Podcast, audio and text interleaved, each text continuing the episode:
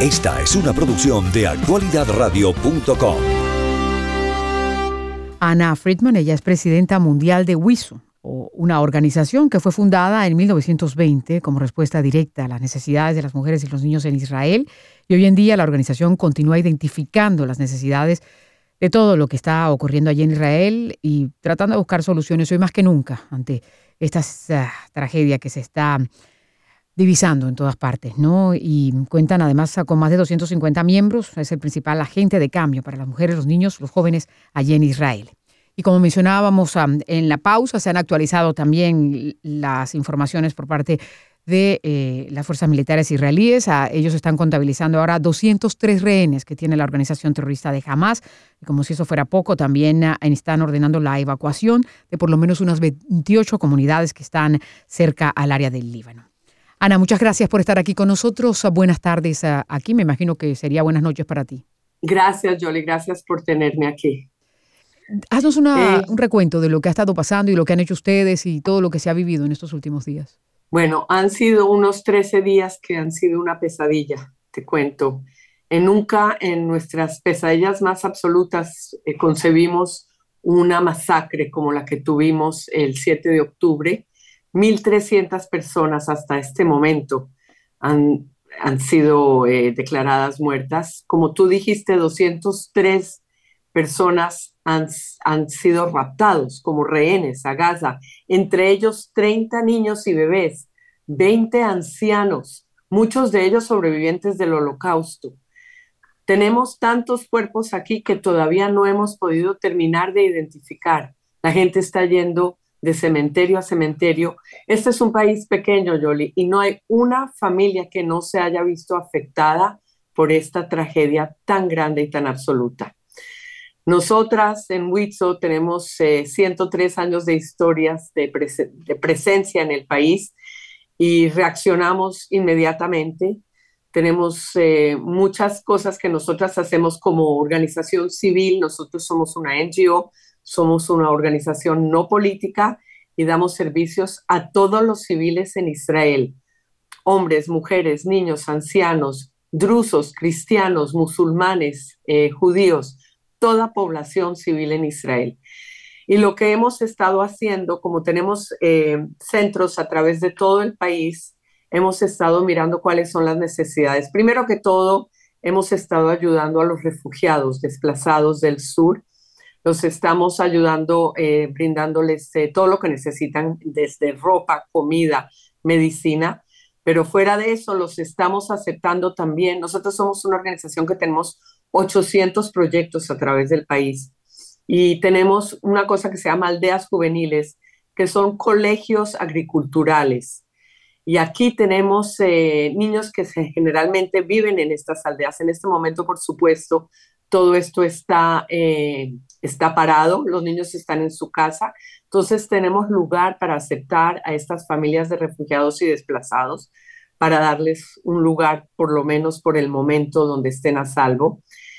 Eh, tenemos las guarderías infantiles que, que, tenemos a través de todo el país, tenemos 170 guarderías infantiles, todas estuvieron cerradas hasta que nosotros eh, fuimos al comando y les pedimos abrir 11 guarderías en los hospitales, así que tenemos, éramos la única organización que teníamos guarderías abiertas y estas son en hospitales para que el personal médico pueda atender a todos los, los, miles de heridos que tenemos en este momento y para que tengan eh, tranquilidad de que sus hijos están siendo atendidos mientras ellos hacen el trabajo que tienen que hacer. Y por supuesto, nosotros tenemos muchos eh, eh, em, proyectos de emergencia, tenemos refugios para mujeres abusadas.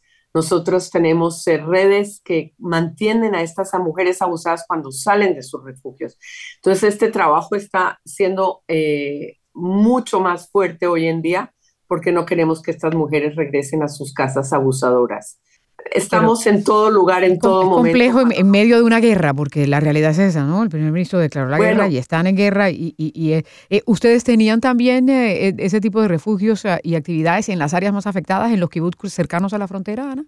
Nosotros teníamos tenemos en Zerot, que es una de las ciudades del sur que fueron más afectadas, cuatro centros de atención temprana para niños. Eh, estos centros son refugios antibombas, pero como el ataque fue en el sábado y agarró a todo el mundo en una festividad muy importante aquí en el Estado de Israel, uno de nuestros días más santos, eh, la gente estaba en sus casas y hablando con la gente que trabaja en estas, estas guarderías, eh, no te puedo explicar la masacre que hubo allá. Nos hablaban de cuerpos en las calles. Lo primero que hicimos, por supuesto, es mapear a dónde está toda nuestra gente, asegurarnos de que toda nuestra gente está bien. Nosotras somos una organización que eh, empleamos 6.000 trabajadores y tenemos 2.500 voluntarias activas en todas partes. Tenemos muchas pérdidas, muchas familias afectadas, muchas familias que, sus seres queridos son rehenes o que fueron, eh, fueron asesinados por esta, por esta gente, por Hamas, por estos terroristas que son como ISIS. No tengo otra palabra de decirlo porque la, la manera como mataron a la gente, decapitaron bebés, ataron manos de padres e hijos y los mataron los unos al lado de los otros. Ataron 40 bebés uno con los otros y los mataron y los decapitaron y los quemaron. O sea, unas atrocidades que no se han visto desde la Segunda Guerra Mundial hacia los judíos. Eh, realmente esto es una época muy difícil, pero te quiero decir una cosa, las instituciones civiles como WIXO, todas las instituciones somos fuertes y hemos dado una respuesta bastante pronta. Eh, los soldados, los jóvenes están al frente eh, peleando. Esta generación joven que todo el mundo decía, ¿qué va a pasar con los milenarios? ¿Qué va a pasar con ellos? Si son fuertes, si van a poder sobrevivir. No solo son fuertes, nos están protegiendo.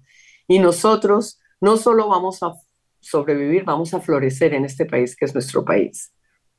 Mencionabas también que ustedes son una organización que ayuda, no importa eh, eh, si son judíos, cristianos, musulmanes. ¿Cómo ha sido esa interacción? Porque y esa es una de las cosas que, de las historias que en todo esto a veces se pierde, ¿no? Porque hay comunidades que estaban allí, lo que pasa es que con, toda la, tragedia que, acabas de describir, pero ¿cómo es eh, ese caso en particular? Con la... Mira, mm, como te digo, nosotros estamos en este momento dando ayuda de emergencia a cualquier comunidad que lo necesite. Eh, las comunidades eh, en, los, eh, en, los, eh, en las aldeas drusas y árabes están ahí. Ellos no sufrieron ninguna pérdidas. Sí, los drusos que están en el ejército, tengo que decir eso, sufrieron pérdidas. Son soldados exactamente como los soldados judíos. Y las, los servicios que nosotras damos son servicios sociales, son servicios de educación, son servicios de de, eh, ¿cómo se dice eso en español? Eh, eh, darle fuerzas a las mujeres, el estatus de la mujer, tanto mujeres fuertes como mujeres débiles. Nosotros damos esos servicios en todas las comunidades. Cualquier persona que llega a nuestras puertas recibe el servicio. En este momento estamos en modo de guerra, así que el servicio que se está dando es sobre todo a las comunidades de refugiados, desplazados y a los soldados, a los soldados que están en el frente, Muchas de nuestras instituciones son instituciones de emergencia, entonces la gente está, sigue viviendo en las instituciones. Tenemos em, niños que viven en centros de emergencia que no pueden regresar a sus hogares. Tenemos un colegio entero que es todo emergencia, que son niños que vienen después de hospitalizarlos por problemas emocionales y los seguimos cuidando. Estos niños, en el momento en que tienen un minuto, ellos tienen, hacen pasteles y panes y los mandan a los refugiados y los mandan a los soldados. Lo mismo los refugios de mujeres abusadas.